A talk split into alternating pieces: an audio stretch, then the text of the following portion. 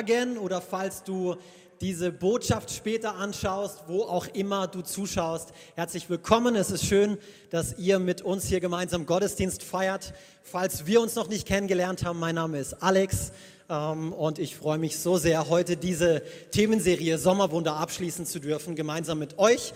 Ähm, doch bevor wir noch ein letztes Mal über ein weiteres Wunder von Jesus sprechen, also zumindest vorerst, weil wir werden nicht aufhören, über Jesus zu sprechen. Amen, oder? Weil es ist einfach die beste Botschaft überhaupt. Und deswegen werden wir nicht müde werden, wie es in der Apostelgeschichte auch heißt, von dem zu sprechen, was wir gesehen, gehört und erlebt haben. So werde nicht müde da davon, wenn wir Sonntag für Sonntag wieder von Jesus erzählen.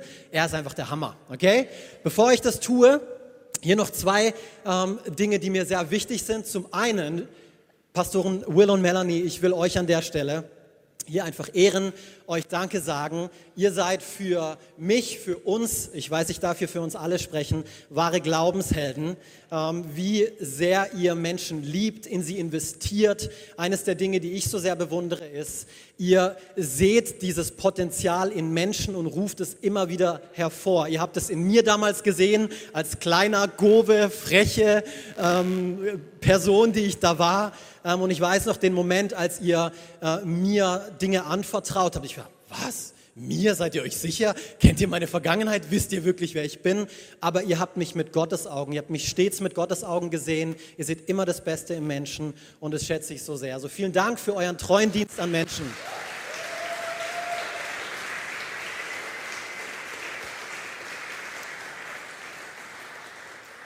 Und dann möchte ich noch ähm, unsere Connect-Gruppen unterstreichen und hervorheben, unter anderem aus selbstsüchtigen Motiven, nein, ähm, aber meine Frau und ich, die Sarah, wir sind verantwortlich für alle Connect-Gruppen hier in der offenen Tür.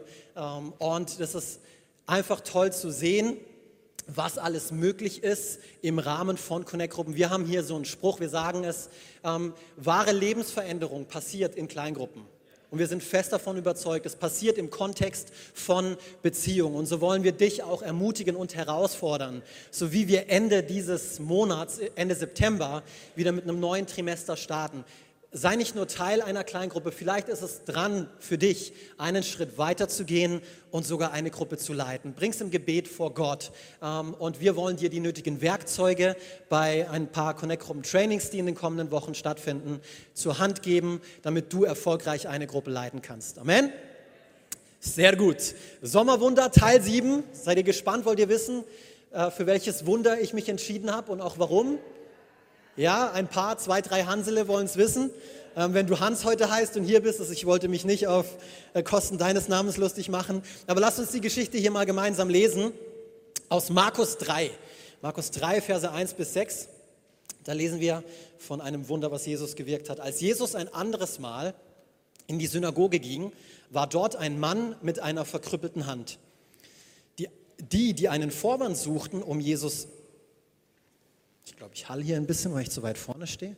Die, die einen Vorwand suchten, um Jesus anklagen zu können, beobachteten aufmerksam, ob er ihn am Sabbat teilen würde. Steh auf und komm nach vorn, sagte Jesus zu dem Mann mit der verkrüppelten Hand. Und den anderen stellte er die Frage, was ist richtig? Am Sabbat Gutes zu tun oder Böses? Einem Menschen das Leben zu retten oder ihn zu töten? Sie schwiegen. Er sah sie der Reihe nach zornig, sah er sie an. Er sah sie zornig und zugleich tief betrübt über ihr verstocktes Herz. In einer anderen Übersetzung heißt es, erschüttert, Jesus war erschüttert über die Hartherzigkeit dieser Pharisäer. Dann befahl er dem Mann, streckt die Hand aus. Der Mann streckte die Hand aus und sie war geheilt. Die Pharisäer jedoch fassten, sobald sie die Synagoge verlassen hatten, zusammen mit den Anhängern des Herodes den Plan, Jesus zu beseitigen. Ja. Lass uns beten. Vater, ich danke dir heute Morgen für diese Zeit, die du uns schenkst, für diesen Tag, den du gemacht hast. Du bist ein guter Gott und ich bete, dass du diese, diese, ähm, diese Zeit jetzt äh, nimmst und dass du sprichst. Danke, dass du mich gebrauchst und dass du viel Besseres für uns vorbereitet hast, als wir uns vorstellen können. Wir öffnen uns dir und deinem Reden. Danke, dass du hier bist. In Jesu Namen. Amen. Amen. Ich habe euch ja versprochen, ein bisschen über meine Motivation zu berichten, gell, warum ich mich gerade für dieses Wunder ausgesucht ähm, habe. Und äh, das hat, ist eigentlich ziemlich simpel, weil es hat viel mit meiner persönlichen Geschichte zu tun. Und du denkst dir jetzt, äh, wie Synagoge, Pharisäer, Sabbat, Mordkomplott, Alex, äh, hast du all das erlebt oder wie? Nee, hat nichts damit zu, tu, äh, zu tun. Aber was ich erlebt habe, und ich glaube, darum geht es auch in dieser Geschichte, ähm, Jesus Gott hat mich von einer verkorksten Denkweise ihm gegenüber, ähm, gegenüber Religion befreit, gegenüber dem Leben selbst. Ähm, und darüber möchte ich mit euch heute Morgen sprechen. Oder wie ich einen Pastor letztens in Bezug aufs Christsein habe sagen hören, das Ziel des Christentums ist keine theologische Korrektheit, noch geht es dabei darum, sich richtig zu verhalten. Es geht nicht darum, sich möglichst an die Spielregeln zu halten. Es geht, es geht bei Gott um viel mehr, um viel mehr als das. Aber hier zurück zur Anfangsgeschichte, weil ich will das Ganze heute Morgen hier nochmal mit uns durchspielen, okay? Seid ihr dabei? Wir machen ein kleines Rollenspiel, sehr gut. Also da gab es diesen Mann mit einer verkrüppelten Hand und wir wissen nicht viel mehr über ihn, wir kennen nicht seinen Namen, seinen Familienstand, nichts. In einem anderen Evangelium erfahren wir noch, dass es seine rechte Hand war, aber das war es schon an Detailinformationen. Was wir wissen ist, er ist an einem jüdischen Gottesdienst am Sabbat. Da ist er und mitten in diesem Gottesdienst passiert das Unmögliche, nämlich er wird geheilt von dieser verkrüppelten Hand. Okay, jetzt stellt euch das bitte mal vor, hier heute Morgen. Ich gehe jetzt hin und rufe einen von euch aus dem Publikum, ich habe mir auch schon einen ausgewählt, einen habe ich nicht, aber stellt euch das mal vor. Ich rufe jetzt einen hier vor auf die Bühne und sag ihm, hey, ich will, dass du irgendetwas tust, was dir unmöglich zu tun ist. Und im nächsten Moment tut diese Person das. Das, was offensichtlich unmöglich war, wird plötzlich möglich. Ein Wunder passiert. Wie würdest du reagieren? Hoffentlich nicht so wie die Pharisäer. Du würdest nach diesem Gottesdienst rausgehen und ein Mordkomplott gegen mich schmieden. Weil das war es, was sie gemacht haben. Du stellst jetzt die Frage, hä? Macht doch gar keinen Sinn. Das ist der absolute Oberhammer, was da passiert ist, oder? Da ist einem Menschen was Gutes widerfahren. Und so auch Jesus seine Frage, hey, ist es erlaubt, Gutes oder Böses zu tun? Ist es erlaubt, Leben zu nehmen oder Leben zu geben? War eigentlich, hey, was ist denn das für eine Frage? Natürlich ist es erlaubt. Ähm, aber da steckt viel mehr ähm, da dahinter. Nämlich das Problem der Pharisäer war nicht unbedingt, dass Jesus heilte. Es war, wann Jesus heilte. Er heilte an einem Sabbat. Jetzt bist du vielleicht heute Morgen hier und du hast überhaupt keine Ahnung, ähm, was, was denn ein Sabbat überhaupt ist. Überhaupt kein Problem. Ähm, ich helfe dir hier kurz auf die Sprünge. Ähm, aber lasst uns hier nochmal in Lukas lesen, Lukas 13, Vers 14. Da wird es nämlich ziemlich deutlich. Da heißt, der Synagogenvorsteher war jedoch empört. Also hier hat Jesus ein weiteres Wunder an einem Sabbat gewirkt, an einer Frau. Der Synagogenvorsteher war jedoch empört darüber, dass Jesus die Frau an einem Sabbat geheilt hatte. Also nicht, dass er die Frau geheilt hatte, sondern dass er sie an einem Sabbat geheilt hatte. Die Woche hat sechs Tage, an denen man arbeiten kann, sagte er zu den Versammelten. Kommt an diesen Tagen, um euch heilen zu lassen, aber nicht am Sabbat. Okay, was hat dieser Sabbat so Besonderes an sich? Ich muss wissen, der Sabbat ist der siebte Tag in der Woche und der galt den Juden als heilig. Ähm, und der war deswegen für die Juden so besonders, weil Gott diesen Tag zu einem so besonderen Tag gemacht hat. Er hat ihnen gesagt, ähm, dass sie diesen Sabbat, diesen siebten Tag in der Woche in Ehren halten sollen. Ihm war das sogar so wichtig, diese sogenannte Sabbatruhe, dass er sie mit in die zehn Gebote hineingenommen hat. Nachdem er Mose und dem Volk Israel, nachdem sie aus, Ägypten herausgezogen sind, hat er ihnen zehn Gebote gegeben. Ihr kennt es vielleicht aus dem Religionsunterricht, oder? Mose mit diesen fetten beiden Steintafeln, der da den Berg herunterkommt. Und dann stehen da zehn Worte drauf. Du sollst und du sollst nicht.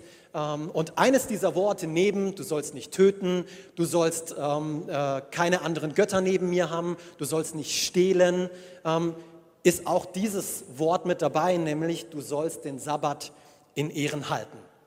Und wenn du jetzt heute Morgen hier bist und du denkst, Alex, ich habe es doch gewusst, im Christentum geht es eben doch nur darum, du sollst, du sollst nicht. Es geht eben doch nur ums richtige Verhalten.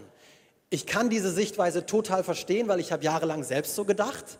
Aber die Wahrheit könnte nicht weiter entfernt sein von der Realität. Es könnte nicht weiter entfernt sein. Es geht Gott nämlich überhaupt nicht nur darum, sich richtig zu verhalten. Das zeigt uns diese Geschichte so deutlich. Und ich will es euch eigentlich auch anhand von dem Beispiel der Israeliten anhand von diesem Einsetzen des Sabbats deutlich machen. Nämlich als Gott Mose und den Israeliten dieses Gebot gab, ihr sollt diesen Sabbat in Ehren halten. Wisst ihr, woher sie kamen? Sie kamen aus der Sklaverei. Sie waren über 400 Jahre Gefangene der Ägypter. Und was das für sie bedeutet hat, war folgendes. Schuften, schuften, schuften. Tag für Tag für Tag. Keine 40-Stunden-Woche, keine 30 Tage Urlaub. Wenn das Kind zur Welt kommt, keinen extra Urlaub. Das gab es damals nicht. Schaffe, schaffe, Häusle baue, das war die Devise. Oder um genauer zu sein, schaffe, schaffe, Pyramide baue. Weil das haben sie gemacht. Ihr lacht jetzt, aber so lustig war das für die Israeliten damals nicht. Das war das, was sie kannten. Das war ihr Mantra. Schaffen, schaffen. Und wenn sie mal müde wurden, Peitschenhieb, Peitschenhieb, Peitschenhieb. 400 Jahre lang war das ihr Alltag. Und jetzt kommt Gott, weil er wusste, wie schwer es ihnen fallen würde, nachdem er sie aus Ägypten befreit hat. Er hat sie befreit auf wundersame Weise von der Sklaverei. Kommt er und will ihnen auch helfen, diese Sklavenmentalität loszuwerden. Und er wusste, wie schwer es ihnen fallen wird, 400 Jahre einfach mal so hinter sich zu lassen. Und deswegen hat er dieses drastische Mittel gewählt. Er hat es ihnen befohlen. Er hat gesagt, hey, wisst ihr was? Nicht mehr länger schaffe, schaffe, Häusle baue. Sechs Tage habt ihr dafür Zeit zu arbeiten. Aber ich will, dass ihr einen Tag in der Woche ruht.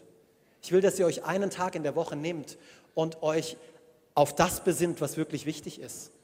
Auf das besinnt, ähm, was zählt. Nämlich auf eure Beziehung zu mir, zu eurem Gott und zu euren Mitmenschen. Das war Gott wichtig. Also es ging ihm hier weniger um diesen siebten Tag, der mega heilig ist und wehe, ähm, du machst deinen Finger krumm am siebten Tag, sondern vielmehr darum, ähm, zu lernen und herauszufinden, hey, ähm, diesen Rhythmus der Gnade, wie laufe ich in Gottes Gnade vorher? Wie laufe ich unter dem Peitschenhieb der Israeliten? Wenn ich einfach nicht mehr konnte, habe ich einen hinten drauf gekriegt und habe einfach noch mehr gemacht. Also es geht nicht darum, wie viel kannst du in sieben Tage reinpacken, wie viel mehr, ähm, sondern Gott wollte ihnen etwas anderes lernen. Hey, sechs Tage genügen dir. Lass meine Gnade dir genügend sein. Lerne aus meiner Gnade zu laufen. Und deswegen gab er ihnen dieses Gebot. In diesem Kontext betrachtet ist dieses Gebot plötzlich nicht mehr einengend, sondern extrem freisetzend, oder?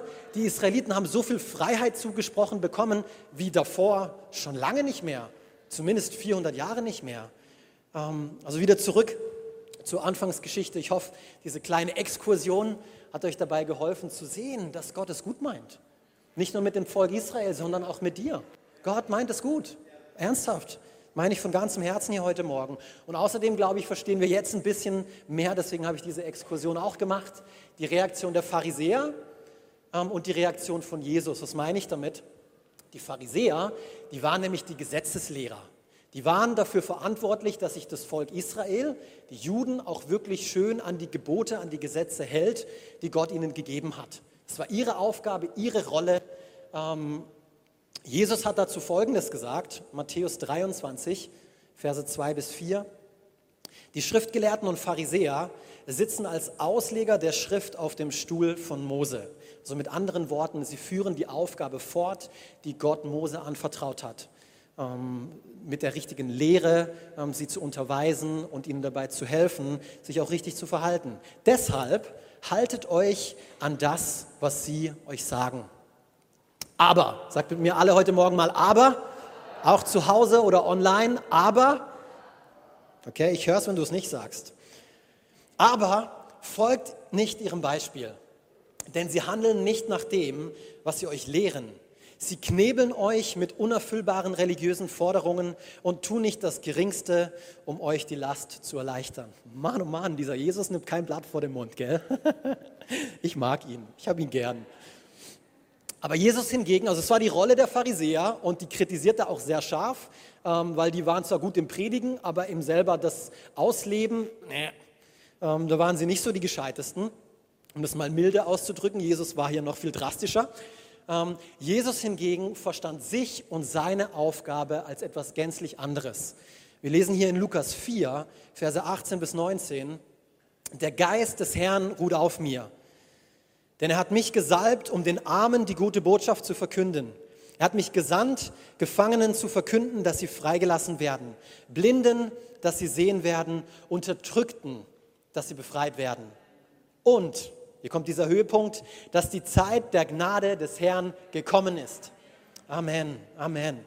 Mit anderen Worten, er kam nicht, um ein ohnehin schon gebeuteltes und unterdrücktes Volk Israel unter der Besatzung der Römer noch weiter runterzudrücken mit irgendwelchen zusätzlichen religiösen, frommen Vorschriften. Nein, er kam, um der Menschheit die gute Botschaft zu bringen.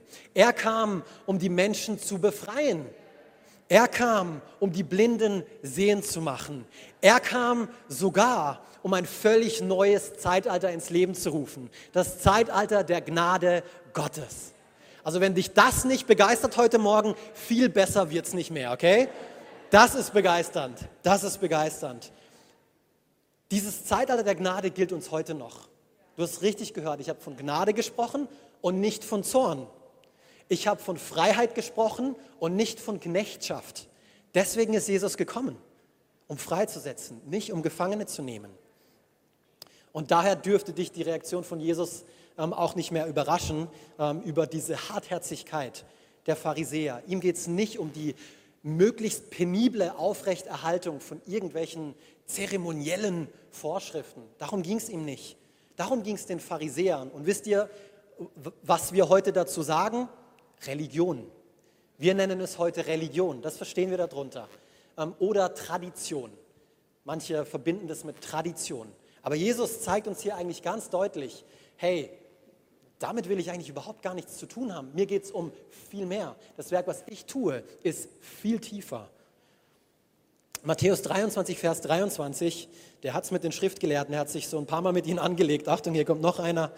Wehe euch, ihr Schriftgelehrten und Pharisäer, ihr Heuchler, sogar von Küchenkräutern wie Minze, Dill und Kümmel gebt ihr Gott den zehnten Teil. Aber die viel wichtigeren Forderungen Gottes nach Gerechtigkeit, nach Barmherzigkeit und Treue sind euch gleichgültig. Doch gerade darum geht es hier, das Wesentliche tun und das andere nicht unterlassen. So, Jesus, um das auch hier wieder auf den Alltag zu beziehen, Jesus geht es nicht darum, wie viel du deine Bibel liest, wie treu du an deinem Bibelleseplan festhältst und jeden Tag wieder abhakst und, oh ja, habt ihr gesehen, ich habe heute wieder ähm, den Bibelleseplan geschafft. Ähm, ihm geht es auch nicht darum, wie regelmäßig du diesen Gottesdienst besuchst oder Teil einer Connect-Gruppe bist. Ihm geht es nicht mal da darum, wie tatkräftig du im Dreamteam mitdienst oder sogar, wie sehr du deinen Zehnten gibst, wie treu du deinen Zehnten gibst oder irgendeine andere Tat. Das zählt letzten Endes nicht. Das ist nicht entscheidend. Entscheidend ist Jesus etwas ganz anderes, nämlich die Beziehung zu ihm. Die Beziehung und die Liebe zu unseren Mitmenschen. Das ist es, was ihn bewegt. Das ist es, was ihn zornig hat werden lassen. Das ist es, was ihn betrübt hat werden lassen. Danke für das Klatschen, denn das ist es, was uns als Christen ausmachen sollte. Ähm, Matthäus 7, Verse 21 bis 23. Nicht alle Menschen, die sich fromm gebärden, ich weiß, das ist ein bisschen auch eine taffe Botschaft für den einen oder anderen hier heute Morgen, aber ich habe hier so eine Bürde gespürt, ähm, das wirklich auch klar zu bringen. Nicht alle Menschen, die sich fromm gebärden, glauben an Gott. Auch wenn sie Herr zu mir sagen, dass Jesus spricht hier, heißt das noch lange nicht, dass sie ins Himmelreich kommen. Entscheidend ist, ob sie meinem Vater im Himmel gehorchen. Vers 22, am Tag des Gerichts werden viele zu mir kommen und sagen, Herr, Herr, wir haben doch in deinem Namen prophezeit, wir haben in deinem Namen Dämonen ausgetrieben und wir haben viele Wunder vollbracht. Also mit anderen Worten, wir haben so viel Gutes getan, oder Gott? Doch er wird ihnen antworten, Jesus wird ihnen antworten, ich habe euch nie gekannt. Fort mit euch, ihr lebt nicht nach Gottes Boot. Und dieses Wörtchen gekannt, unterstreicht euch das. Es zeigt so sehr, es geht nicht darum, es geht nicht um Kopfkenntnis, es geht um eine Beziehung. Es ist nicht entscheidend, wie viel du über Gott weißt oder wie sehr du dich an irgendwelche zeremoniellen Vorschriften hältst. Das Verständnis der Schriften, ähm, das Auswendiglernen der Schriften sogar, hat ähm, im Judentum zur Erziehung dazugehört. Die Schriftgelehrten und die Pharisäer, die gingen noch einen Schritt weiter, die kannten quasi die ersten fünf Bücher Mose in- und auswendig. Die haben quasi alles gewusst. Ähm, und doch, wie wir hier gelesen haben, das reicht Jesus nicht aus. Das ist nicht genug ähm, am Ende. Doch ich werde ihnen antworten, ich habe euch nie gekannt. Fort mit euch, ihr lebt nicht nach Gottes Wort. Alleine deine, alleine meine Beziehung zu Jesus Christus wird uns eines Tages vor Gott bestehen lassen. Das ist die Frage, die ihr hier eines Tages stellen wird. Nicht, hey Alex, eben warst du da, warst du da, hast du das, hast du das, sondern hey, hast du, hast du dich zu meinem Sohn Jesus Christus bekannt? Hast du das, was er für dich getan hat, angenommen? Darum geht es, um, um etwas anzunehmen, was jemand anderes für dich so freimütig und gerne getan hat. Epheser 1, Vers 4, ich liebe diese Verse, weil sie machen es so deutlich. Aus Liebe, sagt mit mir alle nochmal, aus Liebe. Jawohl, hat Gott uns schon vor Erschaffung der Welt in Christus dazu bestimmt, vor ihm heilig zu sein und befreit von Schuld. Von Anfang an war es sein unveränderlicher Plan. Und durch Jesus Christus, als uns durch Jesus Christus, als seine Kinder anzunehmen. Und an diesem Beschluss hatte er was? oh, jetzt muss ich die auch als meine Kinder annehmen. Oh, den Alex, boah, das ist schon ein Rotzlöffel gewesen. Nein, ja war ich, aber er hatte trotzdem viel Freude daran, mich als sein Kind anzunehmen, als Kind Gottes. Und genau aus diesem Grund wirkte Jesus auch an einem Sabbat.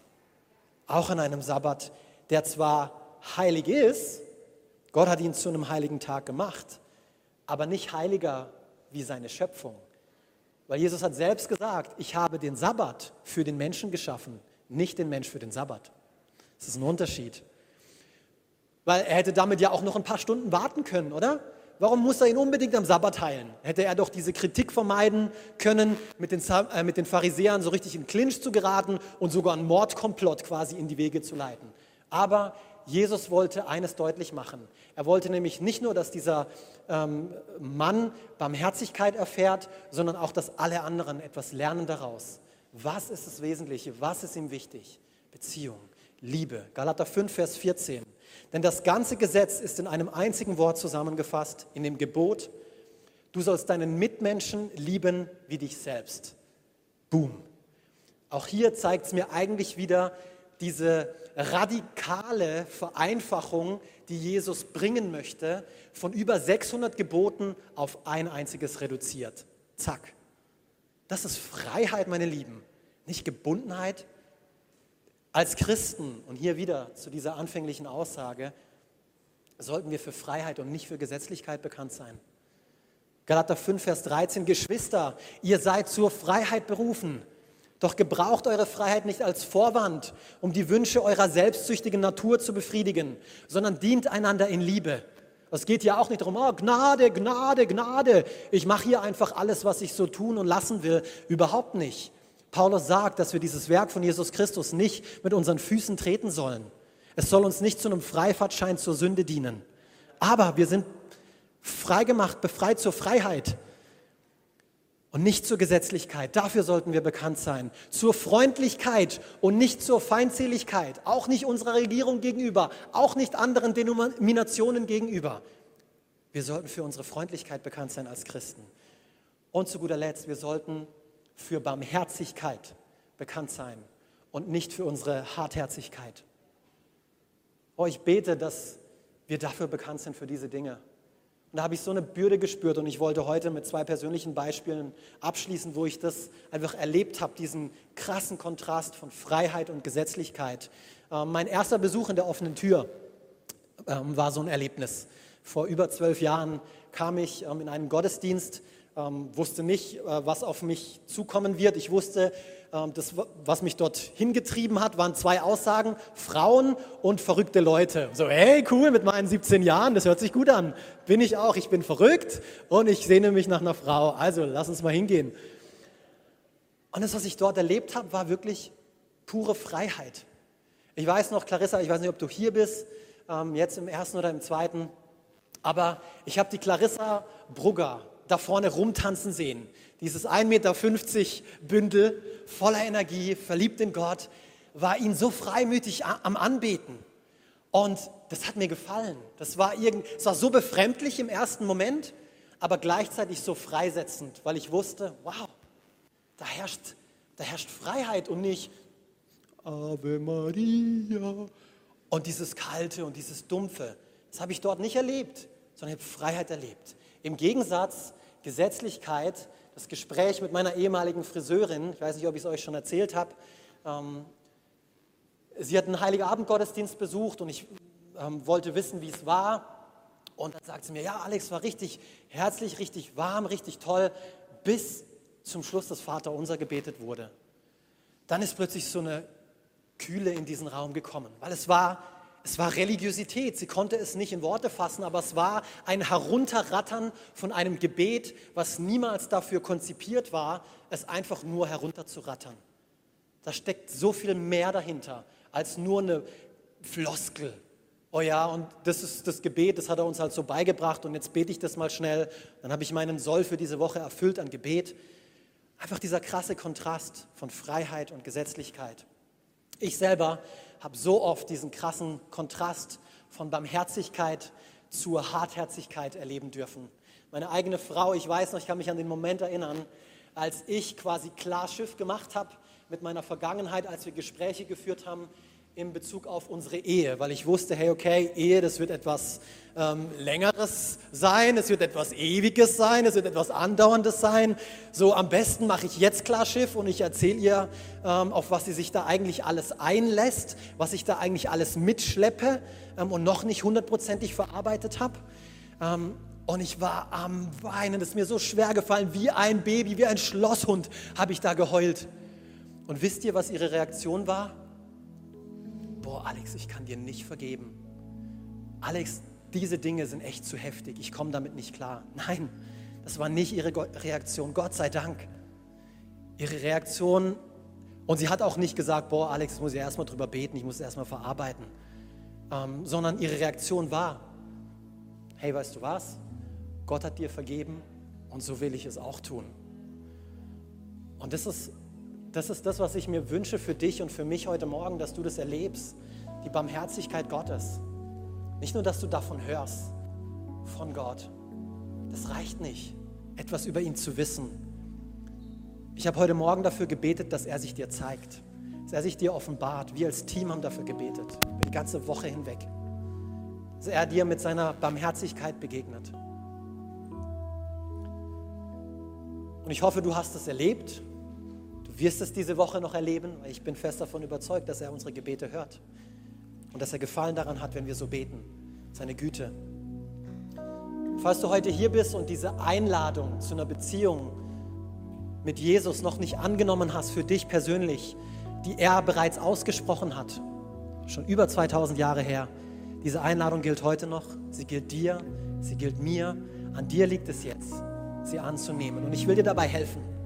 Ähm, wie du das tun kannst. Durch ein einfaches Gebet kannst du deinen Glauben zum Ausdruck bringen. Folgende ähm, Dinge musst du dafür tun, darfst du dafür tun.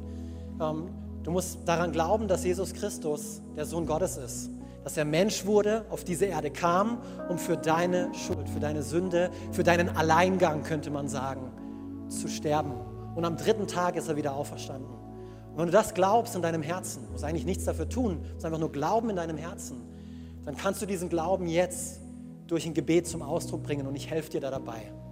Gemeinde, lasst uns hier als Familie gemeinsam dieses Gebet beten. Ihr könnt einfach nachbeten, da wo ihr auf eurem Platz sitzt. Es kann ungefähr wie folgt lauten. Lieber Gott, ich komme vor dich, weil ich erkannt habe, dass du mich liebst. Lieber Gott, ich komme vor dich, weil ich erkannt habe, dass du mich liebst.